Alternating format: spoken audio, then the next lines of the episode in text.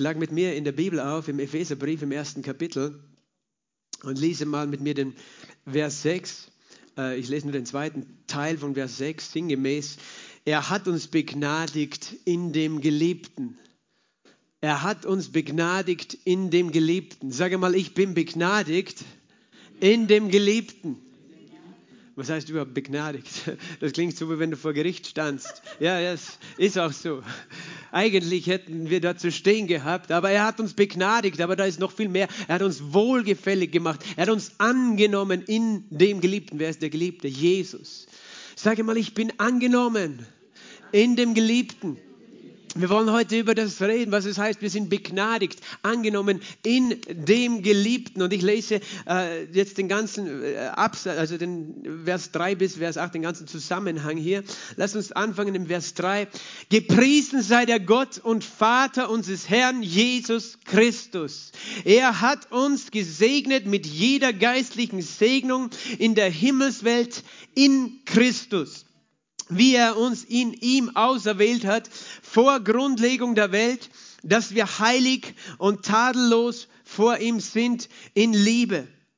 Und er hat uns äh, vorherbestimmt zur Sohnschaft durch Jesus Christus für sich selbst, nach dem Wohlgefallen seines Willens, zum Preis der Herrlichkeit seiner Gnade, mit der er uns begnadigt hat in dem Geliebten. In ihm haben wir die Erlösung durch sein Blut die Vergebung der Vergehungen nach dem Reichtum seiner Gnade, die er uns reichlich gegeben hat in aller Weisheit und Einsicht. Halleluja, Amen. Vater, wir danken dir für dieses kostbare Wort, dieses Wort, das kostbarer ist als jeder Edelstein, als jeder Diamant, als jeder Gold, jedes Goldstück. Herr, dieses Wort, das so mächtig ist und so lebendig und so viel beinhaltet. Vater, wir danken dir, dass du durch den Heiligen Geist heute dein Wort in unser Herzen hinein hineinsäst, einpflanzt und dein Wort Leben hervorbringt, dass wir dich anschauen dürfen, Jesus. Denn du bist das Wort, das Fleisch geworden ist. Und wir sehen dich in deinem Wort. Und ich bete, öffne uns die Augen unseres Herzens heute. Wenn wir dein Wort hören, öffne sie mir, öffne sie uns, die Ohren unseres Herzens, dass wir hören, sehen und verstehen und verwandelt werden im Anschauen deines Bildes, Herr. Wir danken dir für die Herrlichkeit, zu der du jeden Einzelnen hier in diesem Raum bestimmt hast heute Morgen und auch jeden, der zusieht, Vater. Wir danken dir für deine Herrlichkeit, die einen Unterschied macht, die uns verwandelt, Herr, in alle Ewigkeit. Wir geben dir die Ehre in Jesu Namen. Amen. Amen. Bist du begeistert von diesem Text oder hast du jetzt noch gar nichts verstanden? Das ist schon, ich weiß, die, die Elberfelder Übersetzung, weißt du, die ist äh, sehr textnah und dadurch klingt sie auch sehr äh, steif manchmal. Ich lese sie trotzdem gerne, weil sie sehr genau ist und, und weil, weil die Worte so viel Gewicht haben, jedes einzelne Wort. Und natürlich, am, lieb, am besten wäre es, du liest es dann auf Griechisch, aber es geht einfach darum, Gott legt so viel Gewicht in seine Worte, die er schreibt, an uns. Und ich helfe oder der Heilige Geist hilft uns, dass wir dann auch verstehen können, was hier steht. Aber hier steht einmal, gepriesen sei der Gott und Vater unseres Herrn Jesus Christus. Halleluja. Gott, unser Vater, ist der Vater unseres Herrn Jesus Christus und er sei gepriesen. Warum? Weil er hat was getan? Er hat uns gesegnet. Dich auch. Mit was? Mit jeder geistlichen Segnung in der Himmelswelt alles, was du dir vorstellen kannst, was der Himmel an Segen birgt. Ich weiß nicht, ob du das schon mal überlegt hast. Aber jede dieser Segnung, die Bibel sagt, nicht eines Tages wird er uns damit segnen, wenn wir dort angekommen sind, sondern er sagt, er hat uns gesegnet. Vielleicht können wir diese Verse raufgeben nochmal. Epheser 1, Vers 3. Er hat uns gesegnet in der Himmelswelt, in Christus Jesus, mit jeder Segnung. Das, das sind gewaltige Wahrheiten. In diesen paar Versen sind so viele Wahrheiten, da kannst du eine Ewigkeit drüber nachdenken. Was es wirklich bedeutet. Er hat, sage mal, er hat mich gesegnet. Mit jeder Segnung in der Himmelswelt ich weiß nicht, ob du dich überhaupt schon dazu zählst, wenn du das liest, weißt du. Manche, manche lesen das und denken, gehöre ich da überhaupt dazu? Betrifft das mich auch? Äh, darf, darf ich das für mich überhaupt in Anspruch nehmen? Kann ich sagen, ich bin einer von diesen uns, er hat uns gesegnet? Äh, vielleicht bist du heute da und bist noch gar nicht sicher. Darum sage ich dir schon jetzt, du kannst heute eine Entscheidung treffen, die einen Unterschied machen will, weil es ist die Rede für die, die in Christus Jesus sind. Äh, für die sind gesegnet. Er hat uns gesegnet in Christus Jesus. Und wenn du diese Verse anschaust, hier steht fünfmal, also äh, viermal eigentlich in und, und einmal durch, aber fünfmal wegen Jesus, was wir empfangen haben, wegen Jesus, in Christus, durch Christus, in ihm. Das steht fünfmal da und fünf ist ja die Zahl der Gnade auch. Fünfmal steht ja da, dass wir in ihm und in Christus gesegnet sind. Es heißt, wir sind gesegnet mit jeder geistlichen Segnung. Das ist schon mal Punkt eins. Das ist das wunderbar, oder? Wenn du gesegnet bist und du sagst, aber ich kann den Segen nicht sehen, weißt du, dir geschehen nach deinem Glauben. Jesus hat zu Thomas gesagt, glücklich sind dies, die nicht sehen und doch glauben. Denn der Glaube ist zuerst und dann das Sehen und nicht umgekehrt. Wenn du glaubst, wirst du sehen. Du wirst sehen, diese Segnungen. Und dann, er hat uns in ihm auserwählt vor Grundlegung der Welt. Sag mal, ich bin auserwählt. In Christus. Weißt du, weißt du, wann er dich schon auserwählt hat? Bevor er noch der Welt Grund gelegt hat. Das bedeutet nicht, dass du damals schon geschaffen warst, aber du warst in seinem Herzen. Er wusste schon, dass er dich eines Tages schaffen würde. Und er wusste schon, dass er dich auserwählen würde. Dass du heute da sitzt und hörst sein Evangelium, seine frohe Botschaft. Er hat dich auserwählt, noch bevor die Welt grundgelegt wird. Manche Menschen haben keine Ahnung, warum sie auf der Erde sind oder was ihre Bestimmung ist. Aber du bist auserwählt. Du hast eine Bestimmung. Da gibt es einen Gott im Himmel, der hat gesagt, ich habe dich auserwählt, noch bevor du überhaupt wusstest, wer ich bin oder bevor es dich noch überhaupt gab, bevor der Welt Grund gelegt ist. Das ist besonders, oder? Dass du auserwählt bist. Weißt du, auserwählt ist jeder, nur viele hören es nicht. Die, die's, weißt du, jemand hat das mal so beschrieben, wenn du, wenn du eintrittst in die Gegenwart Gottes, zu Gott kommst, mit ihm versöhnt bist, sozusagen, du gehst durch einen Torbogen und dann schaust du zurück und auf dem Torbogen steht, ich bin auserwählt. Und eigentlich darf jeder durchgehen und jeder, der dann durchgegangen ist, versteht, ich bin auserwählt, aber viele verstehen nicht, dass es überhaupt, äh, dass, dass es Jesus gibt oder wer er ist oder was er getan hat, dass er sie eigentlich auserwählt hat.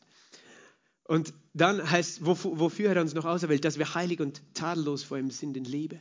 Dass wir heilig und tadellos vor ihm sind. Ich bin heilig und tadellos. Tadellos kannst du auch übersetzen mit unverklagbar. Niemand darf dich anklagen mehr.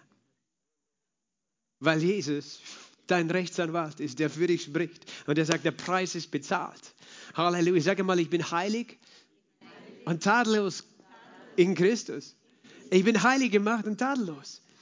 Und das ist nicht, weil ich in mir selbst tadellos bin oder dass ich nie Fehler mache in meinem Leben, sondern er hat mich unverklagbar gemacht. Er hat mir seine Heiligkeit geschenkt. Ich bin nicht in mir selber heilig, aber er hat mich abgesondert. Er hat mich rausgeholt aus dem Schmutz der Sünde und er hat mich abgewaschen mit dem lebendigen Wasser, mit seinem heiligen Blut. Und er hat mich heilig gemacht, er hat mich besonders gemacht, so wie diesen Edelstein, von dem wir gehört haben.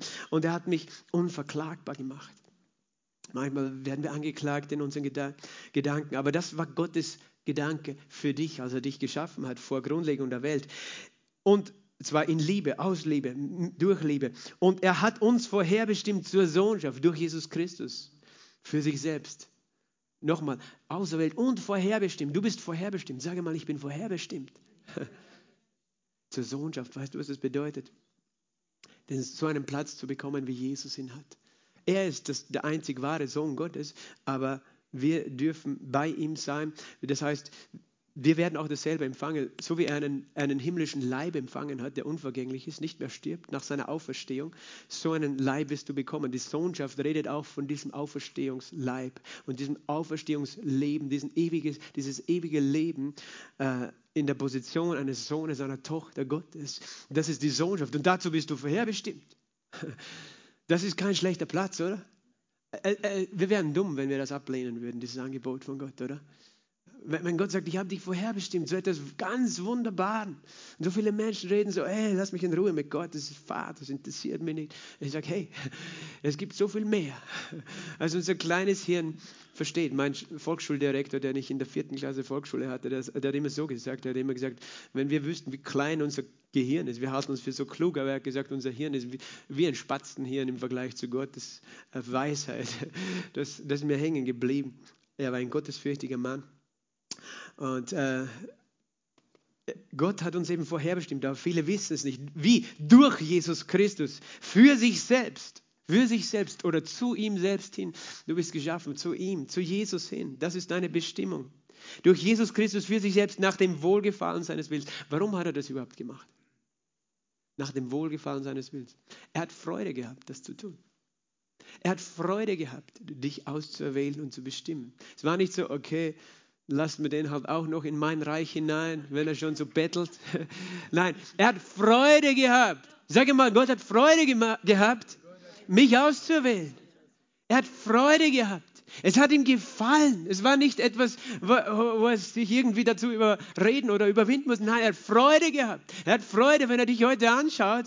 Er hat Freude, dass du da bist, weißt du. Es, es macht ihm Freude, dass du bei ihm sein darfst. Das ist nicht etwas, weißt du, er hat uns befreit davon, Bettler zu sein, ihn anzubetteln zu irgendetwas. Es hat ihm Freude gemacht. Wozu sind wir noch bestimmt? Er hat uns vorher bestimmt zur Sohnschaft. Und dann Vers 6, zum Preise der Herrlichkeit seiner Gnade. Das ist deine Bestimmung, dass du die Herrlichkeit seiner Gnade preist. Dass du ihn preist. Wofür? Für seine Gnade. Weil was ist? Seine Gnade so herrlich. Manche denken vielleicht, äh, Gott ist irgendwie, hat irgendwie ein, ein, ein Problem. Er, er braucht immer, dass die Leute ihn preisen oder anbeten. oh, die müssen mich alle anbeten, weil ich so gut bin. Nein, nein, du bist dazu geschaffen, ihn anzubeten, die Herrlichkeit seiner Gnade. Warum? Weil, weil du das brauchst. Du hast es verstanden. Danke. Du hilfst mir. Weil, weil die Sonnenblume braucht die Sonne, um zu wachsen. Und wenn sie sich abwenden würde von der Sonne oder im Schatten steht, dann kann sie nicht gut wachsen. Du brauchst es, die Güte Gottes anzuschauen in deinem Leben. Sonst wirst du nicht gesund wachsen. Wenn du die Dunkelheit siehst in deinem Leben, weißt du, dann, dann ist Gott wie die Sonne und, und er möchte, dass du so wie die Sonnenblume deinen Kopf neigst und zu ihm wendest. Und wenn wir ihn anbeten, darum nehmen wir Zeit, auch in der Früh am Sonntag, eine Stunde, dass wir ihn loben und preisen, anbeten. Wir preisen die Herrlichkeit seiner Gnade, weil in dem Moment, wo wir ihn anschauen, empfangen wir auch von seiner Gnade. Wir leben nur von seiner Gnade. Wir leben von seiner Gnade, heißt unverdienten Gunst, unverdienten Zuwendung, unverdienbaren Gunst. Und zu dieser Gnade, die zu preisen, das ist meine Bestimmung, weil dann empfange ich noch mehr. Gott will dich überschütten mit seiner Gnade, weil er so gut ist. Auch wenn Menschen dir etwas anderes erzählt haben, aber er ist unendlich gut. Das Volk Israel hat gesagt, denn deine Gnade wäre ewig. Du bist gut und deine Gnade wäre ewig. Das war der höchste Lobpreis, den sie ihm gegeben haben. Und dann ist seine Herrlichkeit gekommen, wenn sie das erkannt und, und gebetet haben. Und dann sagt er noch zur Erinnerung, diese Gnade, mit der er uns begnadigt hat in dem Geliebten. Er hat uns die Gnade gegeben in dem geliebten Jesus Christus. Er hat uns diese Gnade gegeben und dann steht noch weiter, in ihm, in Christus haben wir die Erlösung durch sein Blut. Wir haben sie schon. Nicht eines Tages. Du hast sie schon. Sage mal, ich habe die Erlösung durch sein Blut. Weil sein Blut ist schon vor 2000 Jahren geflossen für dich.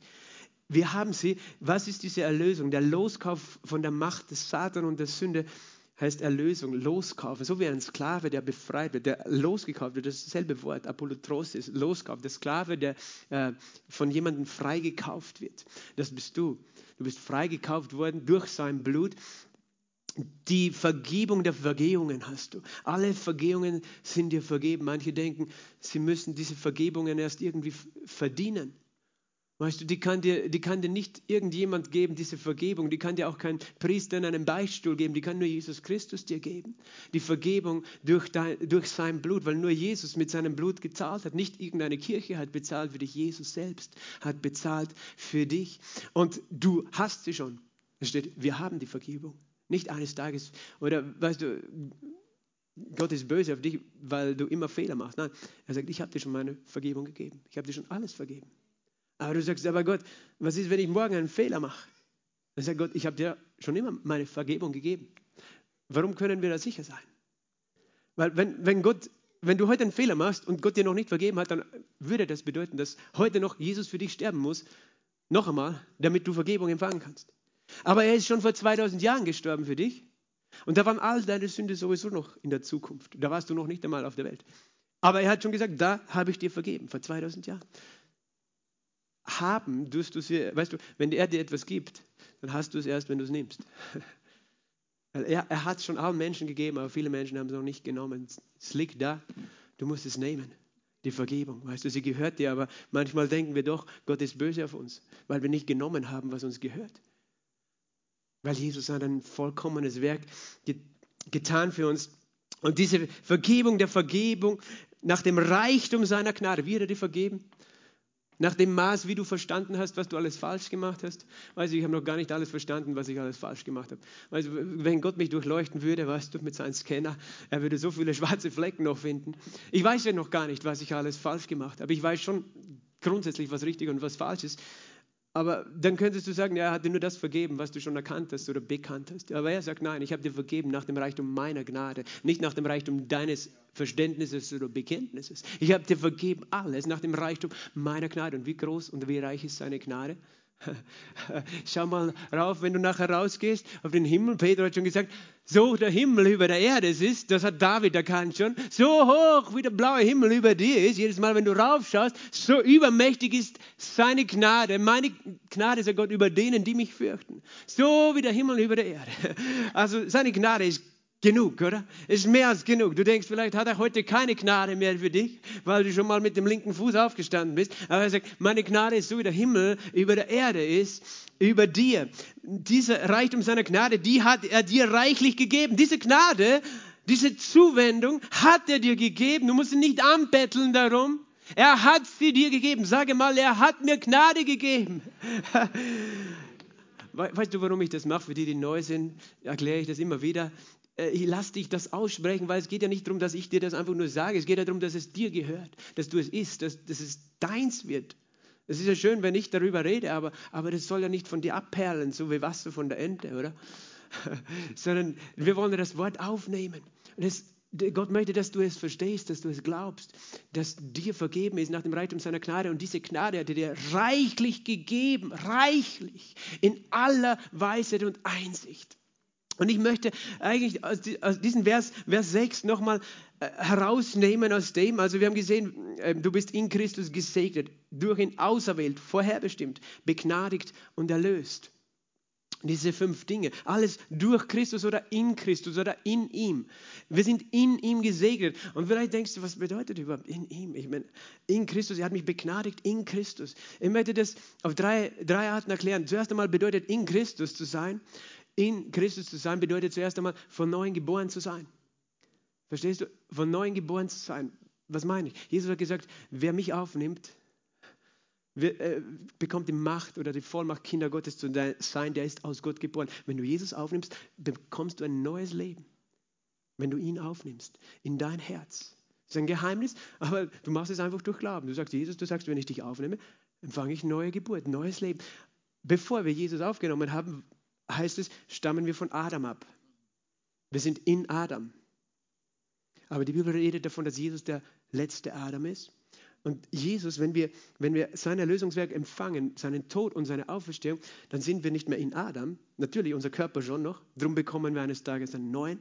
Aber unser Geist ist neu geboren und wir sind in Christus. Das heißt, wir stammen jetzt nicht mehr geistlich von Adam ab, der gesündigt hat, der erste Sünder war, aber wir sind alle Sünder, sondern wir stammen von dem ab, der nie gesündigt hat.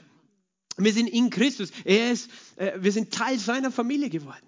Teil seiner Familie. In Christus zu sein heißt, du bist neugeboren, du bist in ihm, du bist Teil seiner Familie und hast dadurch auch Teil seiner Natur, Anteil, sein Wesen. Du bist nicht Christus, verstehe dich nicht du bist nicht selber Christus, aber du hast Anteil an seiner Natur, an seiner Wesensart, weil du bist neugeboren durch seine Natur. So wie du früher von Adam abstammst, stammtest und deswegen in dir die Natur der Sünde war. Wenn du in Christ geworden bist, bist du in Christus und stammst von Christus. Das heißt, die Bibel sagt, du bist Teilhaber der göttlichen Natur geworden. Teilhaber der Natur Christi. Du hast eine neue Natur, weil du in Christus bist. Also in ihm bist du gesegnet weil du von ihm abstammst. Aber in ihm bedeutet auch, du kannst es dir buchstäblich vorstellen, du bist in ihm drinnen.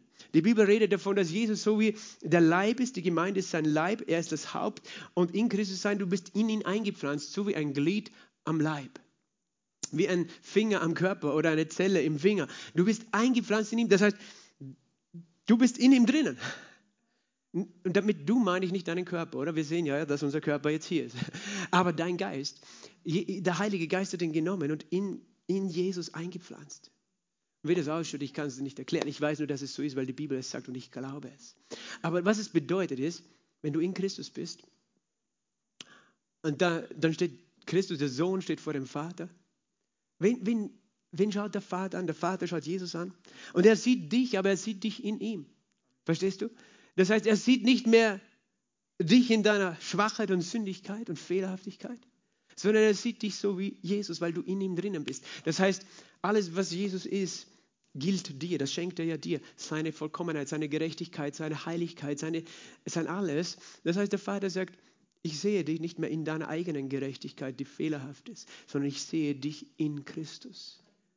Und ich behandle dich so, wie wenn du nie gesündigt hättest, nicht weil du perfekt bist, aber weil Christus perfekt ist und weil du an ihn geglaubt hast, bist du in ihm drin. Das heißt, du bist in ihm verborgen, sagt die Bibel. Und das ist der, der sicherste Ort im ganzen Universum. Ich möchte nur fragen, weißt du, wenn, wenn irgendein Coronavirus daher schwirrt, glaubst du, dass der Körper von Jesus infiziert werden kann? Aber wenn du in ihm drinnen bist, Halleluja. Weißt du, dann glaubt das. Ich bin in Christus verborgen vor den Dingen dieser Welt. Bin verborgen. Das heißt nicht, dass ich nicht einen irdischen Körper habe, aber der Geist ist stärker. Der Geist Jesu Christi, der auch in mir wohnt, ist mächtig. Halleluja. Halleluja, ich bin in Christus. Aber weißt du, in Christus noch ein drittes können wir verstehen. In Christus bedeutet auch, in seinem Bund zu sein. In dem Bund mit Jesus Christus oder durch Jesus Christus. In diesem Bund bin ich gesegnet, vorher bestimmt auserwählt, begnadigt, erlöst. In diesem Bund zu sein bedeutet, all, all diese Segnungen des Himmels zu empfangen weil wir einen Bund haben. Und das Geheimnis dieses Bundes, ein Bund ist eine, eine Vereinbarung zwischen zwei Parteien. Und ein Bund ist mehr als ein Vertrag, wie es du heute in der Welt kennst. Ein Bund, das bedeutet, du stehst mit deinem Leben ein für diese Vereinbarung. Darum nennt man es auch Blutsbund. In Englisch heißt es Covenant, weil das kommt von dem lateinischen Wort Convenant. Also zwei Venen werden miteinander verbunden. Das Blut wird verbunden von Menschen. Es ist ein Blutsbund, weil es heißt, okay, ich helfe dir, du hilfst mir und wenn einer von uns unsere Vereinbarung bricht, ist er des Todes. Er muss mit seinem Leben, mit seinem Blut bezahlen, wenn er die Vereinbarungen bricht. Und Gott hat mit Menschen Bünde gemacht, aber weißt du, der Mensch, äh, Gott wird immer seine Vereinbarungen halten, oder? Er ist vollkommen, aber der Mensch ist unvollkommen und so oft hat der Mensch den Bund gebrochen. Und Jesus hat das Brot genommen und den Wein genommen am letzten Abendmahl und dann hat er gesagt, das ist das Blut des neuen Bundes in meinem Blut. Das, das, äh, der neue Bund in meinem Blut, hat er gesagt. Die Vergebung der Vergehungen und Sünden. Weißt du, eigentlich ist es nicht nur so, dass er uns das anbietet. Er selbst ist der Bündnispartner geworden von seinem Vater. Weil Jesus ist Gott, aber als Mensch hat er den Bund stellvertretend geschlossen. Das heißt, wir Menschen waren ja gar nicht fähig, alle Vereinbarungen zu halten. Aber Jesus hat gesagt, ich nehme den Platz der Menschen obwohl er Gott ist, aber er nimmt auch den Platz der Menschen. Und ich mache einen Bund mit dem Vater im Himmel, den neuen Bund. Und ich bürge mit meinem eigenen Blut dafür, äh, dass dieser Bund gewahrt bleibt. Und sozusagen, ich sorge auch dafür, weil Jesus wird nie die Vereinbarungen treffen, dass der Bund in Ewigkeit hält. Darum haben wir einen ewigen neuen Bund. Und in diesem Bund sagt uns selbst, wenn die Menschen, die ich repräsentiere, einen Fehler machen. Ich habe schon mein Blut vergossen. Ich bin schon gestorben, weil er ist ja dann gestorben und auferstanden. Das heißt, sie müssen nicht, äh, sie werden nicht aus dem Bund rausgeschmissen, sondern es bleibt dieser Bund. Aber eigentlich ist es ein Bund zwischen Jesus und dem Vater. Und er sagt, wenn du jetzt isst und trinkst, ist es so, du trittst ein in diesen Bund. Wenn du an mich glaubst, an das, was ich getan habe, meinen Tod und meine Auferstehung, dann trittst du ein in den Bund. Es ist so, als ob du einen Bund mit dem Vater hast, obwohl Jesus ihn den gemacht hat, aber du nimmst teil, du bist Teilhabe dieses Bundes und du bist in Christus. Du hast denselben Bund mit dem Vater, den Jesus hat. Und in diesem Bund hat der Vater sich verbürgt, ich segne dich mit all meinen Segnungen. Alles, was der Himmel hat, gehört auch dir. All meine Heilung gehört auch dir. All mein Friede gehört dir. Wenn du Hilfe brauchst, der ganze Himmel, die Engel des Himmels, alles ist auf deiner Seite. Weißt du, darum hat Jesus ja gesagt, ich könnte den Vater bitten und er würde mir zwölf Legionen Engel schicken. Am Tag, als er gefangen genommen würde, wurde. Aber er hat es nicht gemacht, weißt du, er hat, sich, er hat freiwillig verzichtet auf sein Bündnisrecht, weil er gesagt hat, ich möchte und ich will und ich muss auch sterben für diese Menschen, damit sie erlöst sind von ihrer Schuld, weil sonst müssen sie selbst sterben und können nicht auferstehen. Aber er, er hat das gemacht als unser Bündnispartner. Das heißt, du bist jetzt, gehen wir zurück zu Epheser 1, Vers 6, wir sind begnadigt in dem Geliebten. du bist begnadigt. Und zwar, das bedeutet wohlgefällig gemacht, mit Gunst versehen. Du bist begnadigt in wem? In Christus, weil du in dem Bund bist. Äh, mir gefällt auch eine englische Übersetzung, die sagt highly favored, das bedeutet höchst begünstigt. Du bist höchst begünstigt von Gott. Sag mal, ich bin höchst begünstigt. In dem Geliebten. Weil du einen Bund hast, hast du einen ganz besonderen Platz bekommen in Gott, nämlich denselben wie Jesus hat. Und ich möchte eine Geschichte erzählen, die uns ein bisschen hilft, das anzuschauen und zu vergegenwärtigen, was, zu vergegenwärtigen, was es bedeutet, dass wir so einen Bund haben und dass wir so begnadigt sind oder wohlgefällig gemacht, angenommen gemacht. Und diese Geschichte ist die Geschichte von Josef und Benjamin im Alten Bund in der Bibel. Eine Geschichte, die auch einen Schatten wirft, Vorschatten, sagt man, auf die Zukunft, auf das, was Jesus bringen würde. Weil manche Leute denken, das Alte Testament, das ist ja völlig was anderes. Nein, der neue Bund, die Geheimnisse des Evangeliums sind verborgen im Alten Bund. Nur Menschen können, konnten sie damals nicht sehen. Aber dann ist Jesus gekommen am Tag der Auferstehung hat mit den zwei Leuten von Emmaus, äh, äh, den Emmaus-Jüngern geredet und hat ihnen alles erklärt, was im Alten Testament über ihn steht. Und das heißt, brannte nicht unser Herz, als er uns die Schriften eröffnete. Und, und, und da sind Geheimnisse drin. Und das ist für mich ein Wunder, weil das sind Geschichten im Alten Bund, die sind tatsächlich passiert. Die sind einfach so passiert. Aber wenn du sie heute liest, als jemand, der Jesus kennt, verstehst du auf einmal diese Geschichte. Das erinnert mich ja genau an das, was Jesus getan hat. Und, und weißt, Gott, Gott ist so genial, dass er so ein Buch schreibt mit einer Geschichte, wo die Menschen einfach eine Geschichte erlebt haben und gar nicht verstanden haben, dass es eigentlich irgendwann einmal äh, dazu dienen wird, ihre eigene Lebensgeschichte, um zu zeigen, wer Jesus ist und was er getan hat. Und das ist die Geschichte zum Beispiel, es gibt viele Geschichten. Wir haben von Noah geredet und der Sintflut und der Arche, die so eine Geschichte ist, wo wir drin sind. Und die von Josef und Benjamin, die Geschichte, Josef, den kennt man vielleicht, der Josef, der in Ägypten war, und Benjamin, sein kleiner Bruder. Und diese Geschichte beginnt schon bevor Josef geboren war. Sie beginnt nämlich mit seinem Vater Jakob, der ein Enkelsohn von Abraham war. Abraham war der Erste, der so einen ganz besonderen Bund mit Gott hatte. Abraham, der Stammvater Israels. Sein Sohn war Isaac, der lebte in dem gleichen Bund. Das waren Männer des Bundes, die kannten ihren Bund, die verstanden den Bund. Dann war Jakob. Das ist Abraham, der, der hat den Bund verstanden. Wir haben heute von ihm geredet. Der, geredet. der hat einen Krieg gewonnen, was mit 318 Knechten hat er zigtausende, was die Überlieferung sagt, zigtausende Soldaten besiegt, weil er einen Bund hatte und er kannte den Gott seines Bundes. Jeder andere würde sagen, bist verrückt, Abraham, sowas macht man nicht, du kannst nicht kämpfen. Er wollte seinen Neffen befreien und hat das geschafft. Und das ist übernatürlich, aber er kannte seinen Bund. Und Isaac kannte seinen Bund. Und Jakob später kannte den Bund. Später waren Menschen wie David, der kannte den Bund. Der, der, dem war egal, wie viele Philister da vor ihm stehen und ob da ein Riese namens Goliath vor ihm steht. Er kannte den Bund. Er sagt, mein Gott ist auf meiner Seite. Und es wird mir nichts passieren, weil ich kenne den Bund. Und, und in diesem Bund bin ich begnadigt. In diesem Bund handelt Gott nicht an mir, weil ich so gut bin, sondern weil er seine Gnade zugesagt hat. David, Mose, das waren alles Männer des Bundes. Und Gott möchte heute, dass du verstehst, du bist ein Sohn, eine Tochter dieses Bundes, der noch besser ist, sogar als der Bund Abrahams. Du bist, und, und du bist in diesem Bund so begnadigt, dass du in einer ganz anderen Position lebst. Und das ist eine Gnade, das ist ein Geschenk, das hat niemand von uns verdient. Und diese Geschichte, sage ich eben, von der ich rede, beginnt mit Jakob. Und zwar dieser Enkelsohn Abrahams, der seinen Bruder, dem die, der Bund und die Verheißungen egal waren, dadurch irgendwie ausgetrickst hat und dieses Bündnisrecht und das Erstgeburtsrecht weggenommen hat.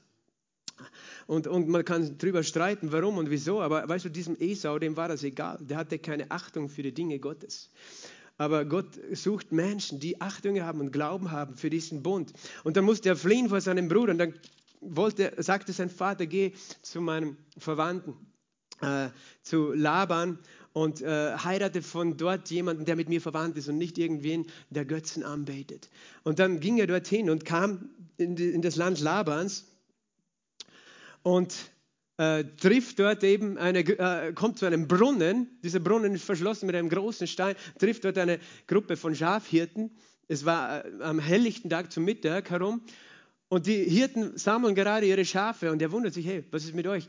Es ist eigentlich Zeit zum dass die Schafe jetzt noch fressen. Warum kommt ihr jetzt alle zum Brunnen? Drängt sie und schickt sie wieder raus auf die Weide. Und, und die sagen, na, wir müssen alle zusammen warten, äh, wenn wir die Schafe tränken. Und erst dann können wir den Stein auf die Seite schieben. Weißt du, dieser Stein war sehr, sehr groß und sehr, sehr schwer. Und sie haben gewartet, bis alle Hirten da waren, dann gemeinsam das weggeschoben, diesen, diesen Stein, weil sonst eine, ein Hirte allein hätte das nicht geschafft, der zu spät gekommen wäre. Das heißt, sie haben dort gewartet am helllichten Tag. Und er fragt eben, äh, von wo sie sind. Und sie sagen, ja, wir sind, wir sind von Laban. Und, und dann sagen sie, siehst du, da kommt schon seine Tochter Rahel. Rahel, das war auch eine Hirtin. Sie, ihr Name bedeutet Mutterschaf. Und, und sie kommt und weißt du, Jakob hat sich verliebt. Da hat diese Geschichte begonnen. Er hat sich so verliebt. Weißt du, was er dann getan hat? Noch redet er mit den Schafen, in, in, äh, erst, nicht, mit den Schafen, 1. Mose 29, 9. Noch redet er mit ihnen, mit den Hirten.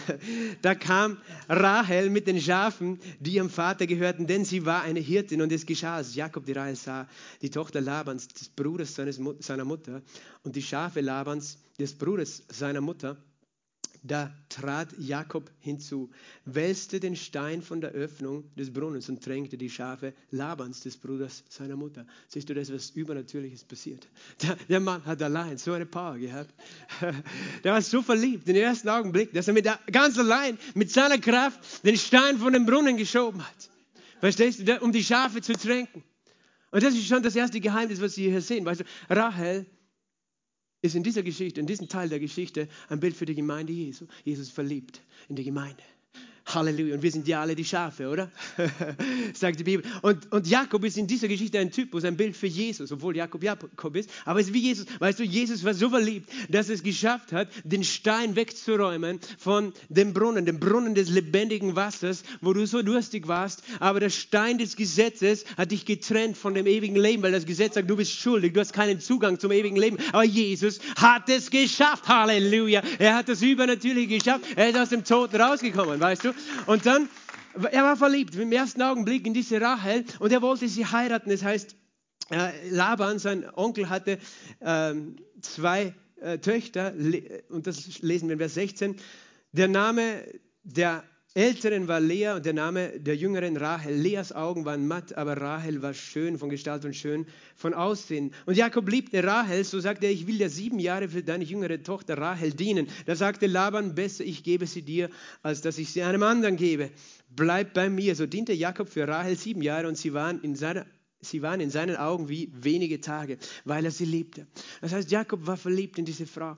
Und dann kam der Tag äh, des Hochzeitsfestes, wo sie ihm gegeben werden sollte. Und dann kam das, ich meine, böse Erwachen, weiß ich nicht, wie es war für den, für den Jakob. Und ganz verstehe ich die Geschichte auch nicht. Aber ich denke mal, da war ein bisschen Alkohol im Spiel.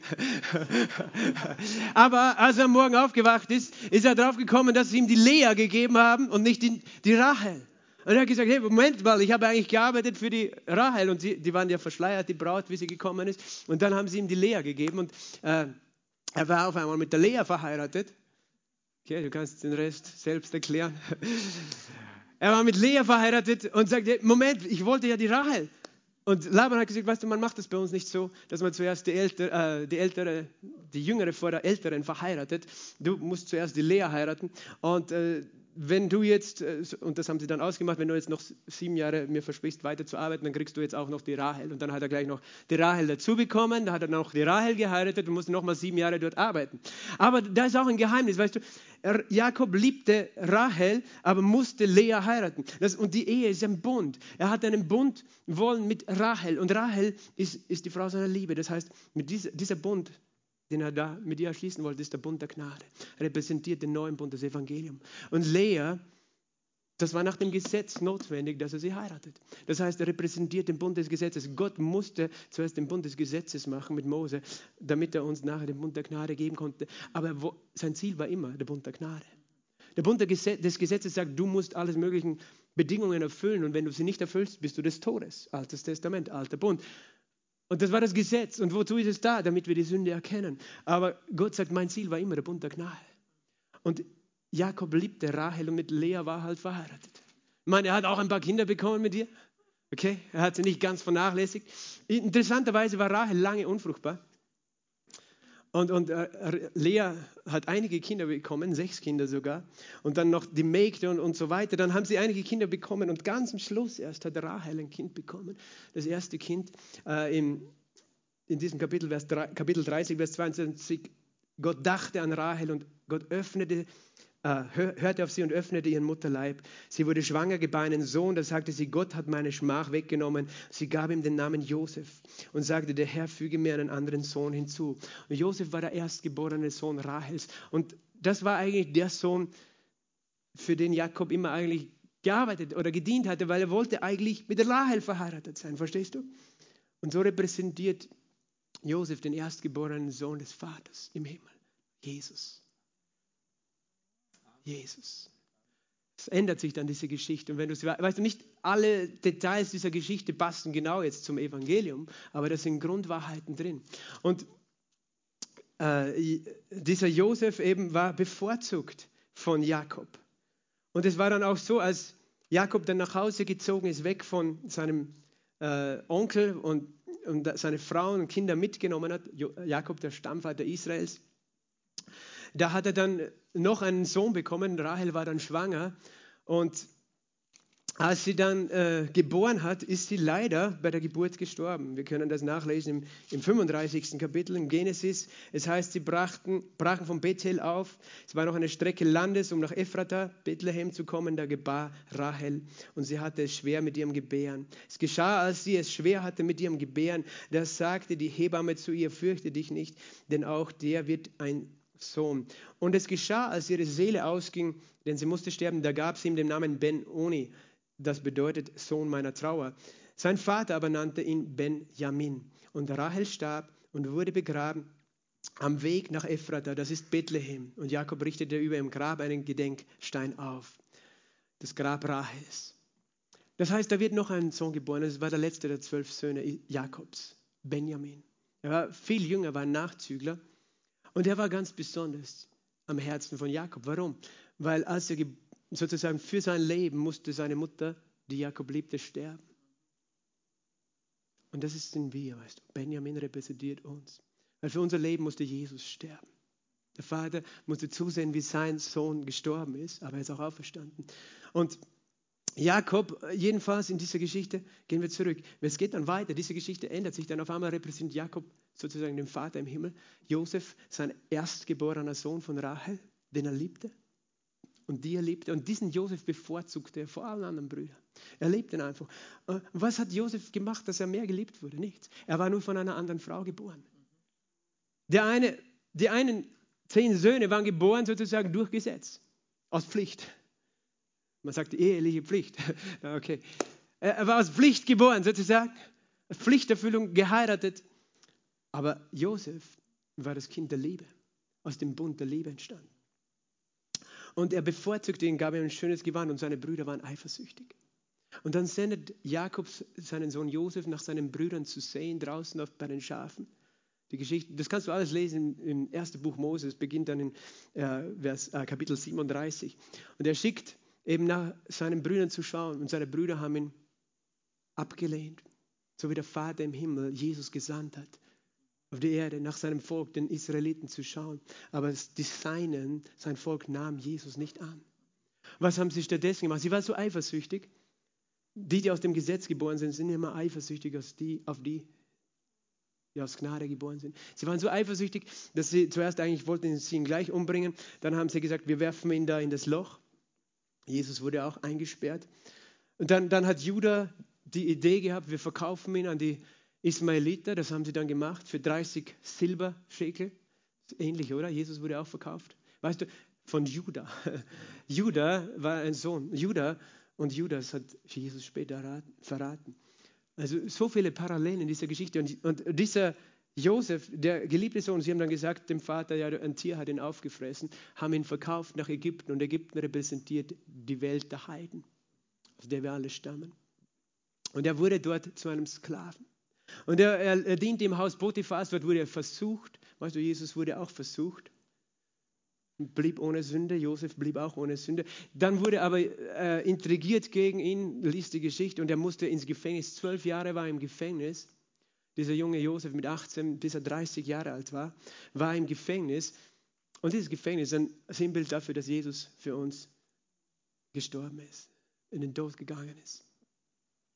Und dann ist er rausgekommen aus dem Gefängnis durch eine übernatürliche Fügung und wurde plötzlich zum König über ganz Ägypten.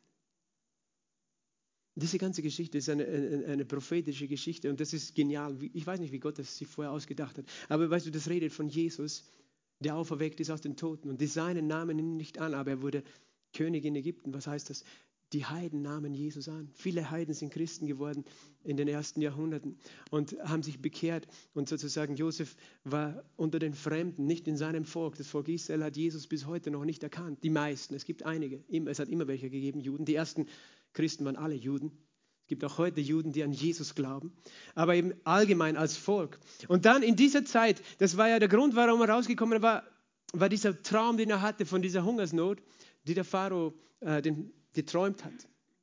Sieben Jahre, fette Jahre und sieben Jahre Hungersnot. Kennt irgendwer die Geschichte nicht? Sieben fette Jahre, sieben Jahre Hungersnot. Sieben fette Jahre, sieben Jahre Hungersnot und Josef hatte die Idee, okay, er war Herrscher auf einmal über Ägypten und wir, wir werden das Brot sammeln und speichern für die Hungersnot. Und diese sieben Jahre Hungersnot reden von einer Zeit, die noch in der Zukunft liegt, von sieben Jahren Trübsal. Eine Zeit Hungersnot, auch geistlicher Hungersnot, weil das Brot ist auch unser geistliches Nahrung. Aber weißt du was, bevor diese Zeit noch kommt, sieben fette Jahre, geistlicher Überfluss, viel Wort Gottes. Halleluja, Erweckung. Halleluja, Überfluss von Gottes Liebe, Gottes Wort. Halleluja. Aber es kommt auch sieben Jahre Hungersnot. Und Josef war König in Ägypten, so wie Jesus jetzt König ist. Hauptsächlich für viele Menschen aus den Heiden. Und dann in dieser Zeit kam die Hungersnot. Und die Hungersnot war so schwer auf dem Land, dass die Menschen anfangen mussten, alles zu verkaufen, um noch Brot zu kaufen. Der einzige Ort, wo es noch Brot gab, war in Ägypten. Und eben dann auch die Söhne Jakobs haben sich auf den Weg gemacht nach Ägypten, um dort Brot zu kaufen. Und ihr kennt wahrscheinlich die Geschichte, ich fasse es einfach kurz zusammen. Sie erkennen Josef nicht, der dort auf dem Thron sitzt. Und Josef aber erkennt sie und er sagt zu ihnen, ihr seid alle Spione. Und er will sie prüfen, wo ihr Herz ist. Und er behandelt sie sehr hart und sagt, okay, ich glaube, ihr seid Spione. Und dann fragt er sie alles aus und sie erklären ihm, ja, einen kleinen Bruder haben wir noch zu Hause, den Benjamin weil den wollte der Vater nicht mitschicken, weil er ihn so liebte. Und einen anderen Bruder, den gibt es nicht mehr. Und dann hat Josef darauf bestanden, bringt mir diesen Benjamin her. Und sonst glaube ich euch nicht. Bringt ihn mir her zu mir. Und bis dahin werde ich jemanden von euch da behalten als Geißel. Und dann gingen sie zurück und Jakob war todtraurig, dass jetzt erstens noch der Simeon äh, zurück war und dass der unbedingt noch den Benjamin haben wollte. Und Herr Jakob hat gesagt, nein, ihr, ihr werdet nicht mehr nach Ägypten gehen. Aber dann war wieder das, das Essen weg und es blieb ihnen nichts anderes über, als wieder zurückzugehen nach Ägypten. Und, und sie nahmen den Benjamin mit. Und interessant ist, Judah sagte diesmal, ich werde mich dafür verbürgen, dass der Benjamin zurückkommt und dass er bei dir bleibt. Judah war ein mächtiger Krieger, weißt du, er war ein Judah war der Anführer sozusagen immer bei den Kämpfen. Und deswegen, ähm, Judah war ein, ja, ein Löwe, sagt, sagt die Bibel, wie ein Löwe. Und äh, er verbürgt sich für diesen Benjamin und sie kommen zurück. Und da geht jetzt die Geschichte weiter. Und da möchte ich einfach, dass wir uns das vorstellen, äh, wie das war. Du kannst aufschlagen in Genesis 43 und Vers 16. Als Josef den Benjamin bei sah, sagte er zu dem, der über sein Haus war, führe die Männer ins Haus und schlachte Schlachtvieh und richte zu. Das heißt, er sieht den Benjamin und statt dass er sie dann in irgendeiner Weise noch äh, schlecht behandelt, sagt er, wir machen ein großes Fest. Wir essen jetzt. Und es geht dann weiter. Die, die wissen noch immer nicht, wer da vor ihnen steht, die Brüder. Es geht dann weiter und das heißt dann in Vers 29. Und er erhob seine Augen und sah seinen Bruder Benjamin, den Sohn seiner Mutter, und sagte, ist das euer jüngster Bruder, von dem ihr zu mir gesprochen habt? Und er sprach, Gott sei dir gnädig, mein Sohn. Und Josef eilte hinaus, denn sein Innerstes wurde erregt über seinen Bruder, und er suchte einen Ort zu weinen, und er ging in das innere Gemach und weinte dort. Warum denkst du, hat er geweint? Sich so gefreut, diesen speziellen Bruder Benjamin wiederzutreffen. Jetzt möchte ich, dass du eine Sache verstehst. Diese Geschichte redet von dir. Josef, haben wir gesagt, repräsentiert Jesus Christus. Und Benjamin, das ist der kleine Bruder, der von derselben Mutter abstammt. Und er hat ihn so vermisst. Er hat sich so gesehnt danach, dich wiederzusehen. Er war sofort so bewegt, dass er weggehen musste und geweint hat. Das drückt einfach die Sehnsucht von Jesus aus. Nach seinem kleinen Bruder, nach seiner kleinen Schwester. Er, er, er hat dich so vermisst. Er hat seine Brüder alle vermisst, aber Benjamin ganz besonders. Weil Benjamin war von der gleichen Mutter. Weil es gibt viele Menschen, die glauben an Gott. Und Gott ist der Vater. Aber wir haben nicht alle die gleiche Mutter. Die einen haben die Mutter, das ist das Gesetz, die Religion. Die anderen haben die Mutter Gnade. Und wenn du an Jesus glaubst, wenn du glaubst an was er getan hat, dann stammst du von seiner Gnade ab, von diesem Bund ab. Und er sieht den Benjamin und er sieht ihn vor allen anderen. Und Jesus sieht dich vor allen anderen. Benjamin heißt Sohn meines Glücks. Du bist der, der mir Freude bereitet. Du bist, der mein Herzen Glück gibt. Und dann heißt er, Vers 31, er wusch sein Gesicht, kam heraus, bezwang sich und sagte, tragt das Essen auf. Da trug man für ihn besonders auf und für äh, sie besonders und für die Ägypter, die mit ihnen aßen, denn die Ägypter können nicht mit den Hebräern essen. Und sie saßen vor ihm, der Erstgeborene nach seiner Erstgeburt und der Jüngste nach seiner Jugend, der hat sie alle der Reihe nach aufgefädelt, obwohl er das hätte nicht wissen können, meinten sie. Und er ließ ihnen von den Ehrengerichten vor ihm auftragen. Aber das Ehrengericht Benjamins war fünfmal größer als die Ehrengerichte von ihnen allen. Und sie tranken mit ihm und sie berauschten sich. Weißt du, das ist, was Jesus für dich bereitet hat. Ein Platz an seinem Tisch. Ein Platz an seinem Tisch. Er ist für dich. Er hat dich so vermisst. Er freut sich so, wenn du zu ihm kommst. Er hat gar nicht gefragt, Benjamin, hast du heute irgendwas falsch gemacht? Er hat sich einfach gefreut, dass Benjamin gekommen ist. Er liebt Benjamin ganz besonders. Er segnet ihn über die Maßen. Fünfmal so viel hat er zu essen bekommen, der Kleine. Ich meine, er war wahrscheinlich so Mitte 20 damals. Er versorgt dich sozusagen. Er bevorzugt dich. Er Benjamin bevorzugt, vor allem. Und sie haben sich alle berauscht. Weißt du, Jesus will dich berauschen. Aber diese Geschichte zeigt uns etwas von dem Herzen Gottes. Aber viele von uns verstehen noch gar nicht, was es heißt, in welcher Position wir stehen. Der Grund, warum Benjamin so gesegnet war, war nicht, weil Benjamin irgendetwas anders gemacht hat als die Brüder, irgendwie besser war als die anderen. Der einzige Grund war, weil er abgestammt ist von Rahel. Verstehst du? Und das ist, was ich dir heute verständlich machen möchte. Der einzige Unterschied zwischen dir und Menschen, die Jesus nicht kennen, ist der Bund, in dem du stehst, wovon du abstammst. Und Gott behandelt dich nicht aufgrund dessen, wie du dich verhaltest, sondern aufgrund dessen, in welchem Bund du lebst. Und weil du in diesem Bund lebst, Benjamin hat einen Bund, er war Teil der innersten Familie von Jakob sozusagen. Josef, der erstgeborene Sohn, Jesus, der erstgeborene aus den Toten. Und Benjamin, der kleine Bruder. Und du bist mit Jesus auferstanden, weißt du? Wir sind seine Brüder, wir sind die kleinen Brüder und Schwestern von Jesus. Und du gehörst zur innersten Familie. Und im Bund zu sein, das heißt, in der Familie zu sein. Weißt du, wir sind Familie. Ich meine, wir kennen die Mafia, für die ist die Familie ganz, ganz wichtig. Aber was sie haben, ist, sie halten zusammen. Weißt du, da geht nichts über die Familienbande. Aber Gott haltet zusammen mit seiner Familie, der Vater, der Sohn, der Heilige Geist, Jesus mit seinen Brüdern und Schwestern. Er haltet zusammen und es ist, er fragt nicht, was du alles richtig oder falsch machst, sondern weil du sein Sohn bist, weil du Jesu Bruder bist, weil Gnade deine Mutter ist und nicht Gesetz. Deswegen hast du eine besondere Position und deswegen behandelt er dich besonders. Und deswegen freut er sich einfach nur, dass du da bist, weil er sagt, du gehörst zu meiner Familie. Familie. Du gehörst zu mir. Da frage ich nicht, weißt du, meine Kinder, die, die können auch manchmal Blödsinn machen, aber das ist nicht die Frage. Die Frage ist, sind meine Kinder, es ist meine Familie, es ist mein Bund. Das ist unser Blut und wir sind verbunden. Das heißt, wir halten zusammen, wir sind füreinander da. Ich trete für sie ein. Und das ist, wie Gott dich sieht. Und das Volk Israel hat das immer verstanden, dass sie einen Bund haben mit Gott. Weißt du, wir leben im neuen Bund, der noch besser ist, weil im alten Bund, sie mussten Gott gefallen durch den Bund. Wir wissen, Jesus hat den Bund erfüllt. Und wir denken manchmal, alles, alles so schlimm, die, die Welt überwältigt uns. Du, Isaac hat gesät in der Hungersnot und es war Ernte für ihn da, während andere gehungert haben. Und du denkst, ja, warum hat Gott Isaac bevorzugt? Der sagt, der Unterschied ist nur der Bund. Und jeder ist eingeladen in diesen Bund. Du darfst Teil sein in diesem Bund. Du darfst hineintreten in diesen Bund. Und das, ver, vergiss es nicht, das war eine Zeit der Hungersnot damals. Es waren schon zwei Jahre Hungersnot, als die Brüder gekommen sind zu Josef. Und fünf Jahren würde es noch dauern. Und weißt du, nicht nur sie waren gesegnet, natürlich alle zusammen hatten einen Bund mit Josef, wenn man so möchte, aber Benjamin ganz besonders. Und, und Josef redet dann mit ihnen folgendes.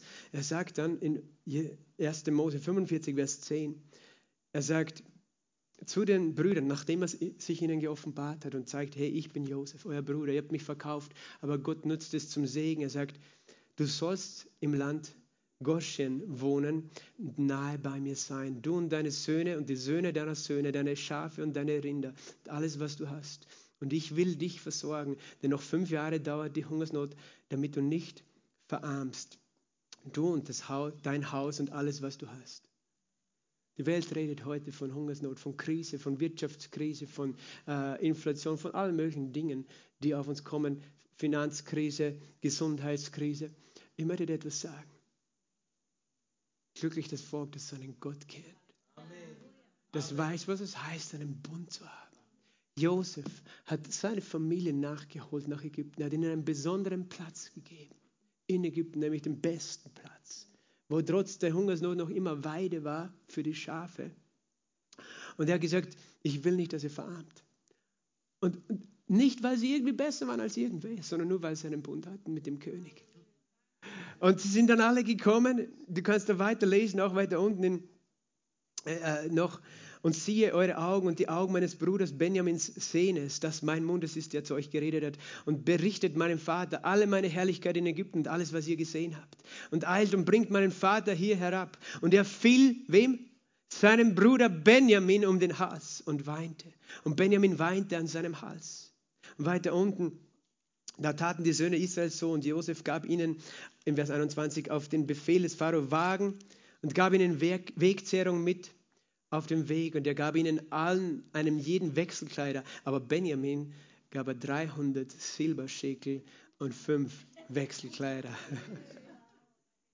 Verstehst du? Und jetzt weißt du, was es heißt, in dem Geliebten begnadigt zu sein. Amen wenn du an Benjamin denkst, weil er war in seinem Bruder, in Josef, begnadigt.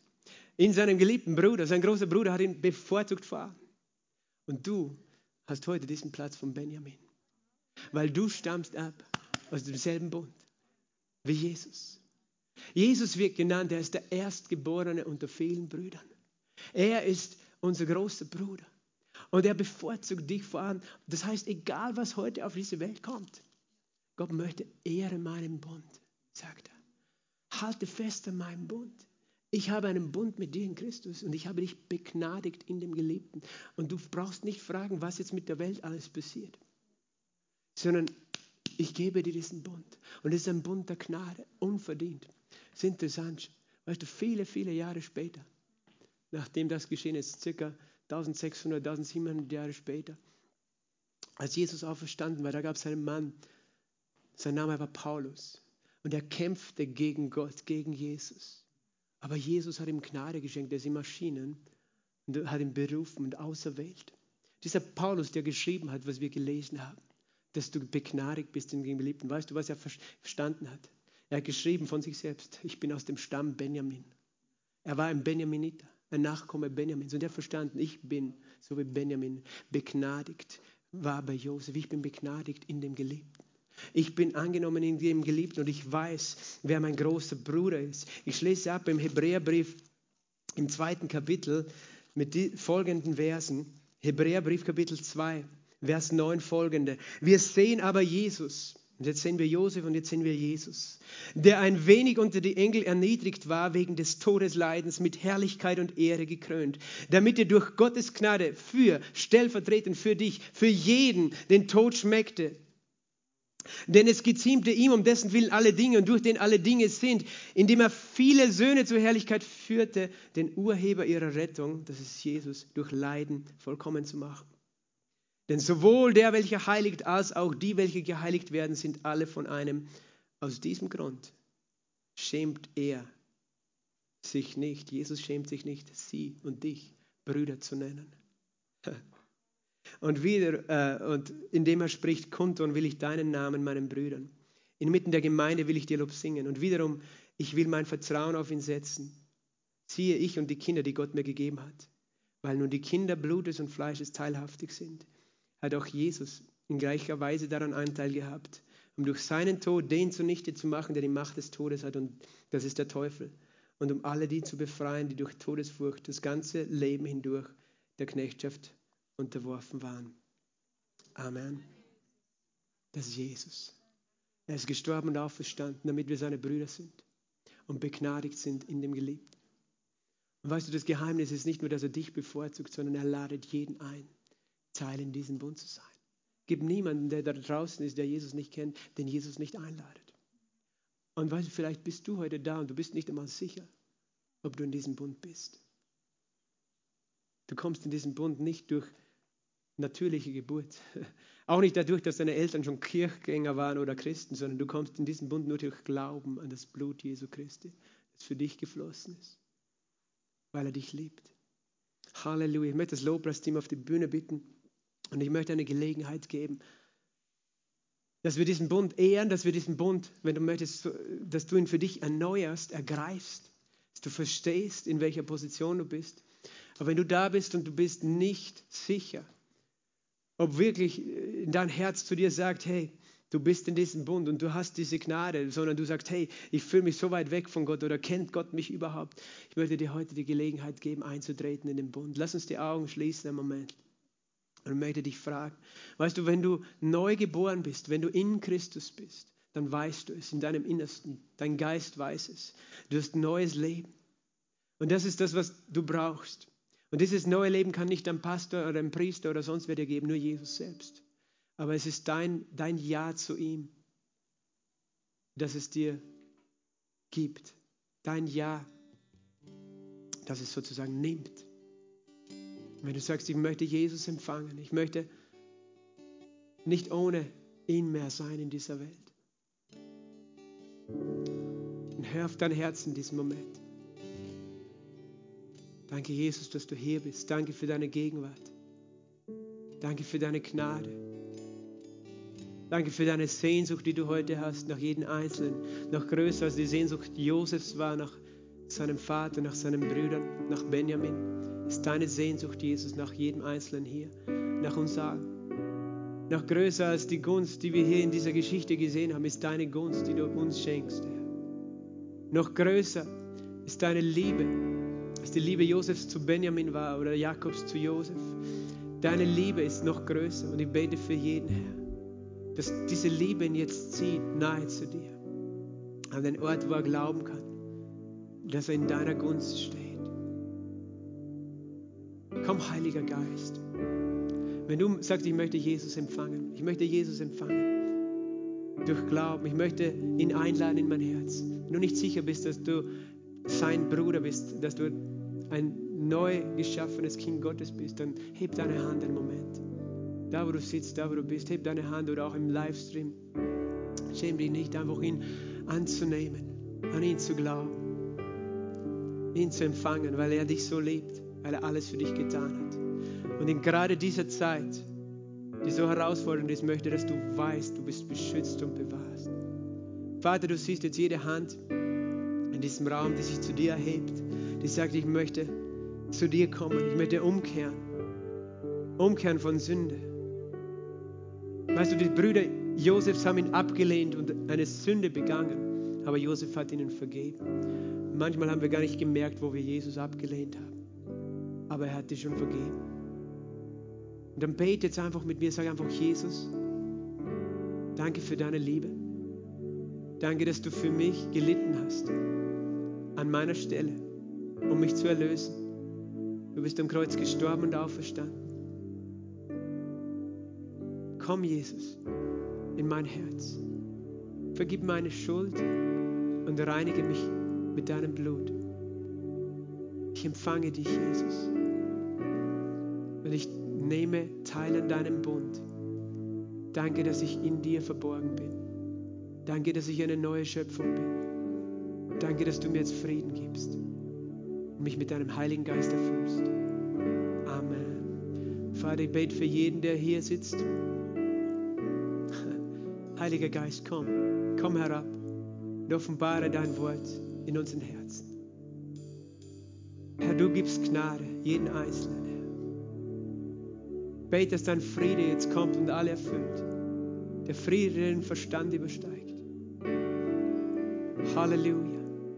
Du bist so mächtig und so stark. So wunderbar, Herr. Ich danke dir, Jesus, dass du uns losgekauft hast aus der Macht der Finsternis und uns begnadigt hast in dir, dass wir angenommen sind vor dem Vater. Und ich bete, dass jeder das erleben kann, deine Sehnsucht, aber auch deine Liebe, deine Versorgung, Herr, deinen Frieden. Wie du Benjamin um den Hals gefallen bist, wie Josef um den Hals gefallen ist. So fällst du uns um den Hals, Jesus, weil du uns liebst. Du liebst uns. Ich bete, dass jeder deine Umarmung spüren kann. Dein Friede, der den Verstand übersteigt, jedes Herz erfüllt. Halleluja.